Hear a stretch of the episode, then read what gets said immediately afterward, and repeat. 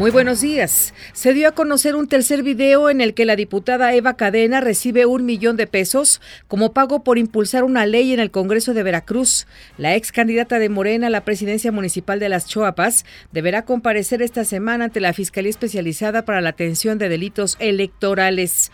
La Confederación Patronal de la República Mexicana denunció ayer que el 40.3% de la población ocupada gana de 0 a 2 salarios mínimos y de ellos solo el 22.3% se desempeña en la economía formal.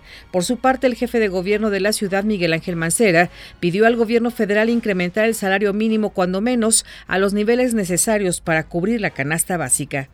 En este momento el salario mínimo debería estar colocado en 92 pesos con 41 centavos, es decir, el costo de la canasta alimentaria que calcula el Coneval. Hoy estamos pues por debajo 12 pesos.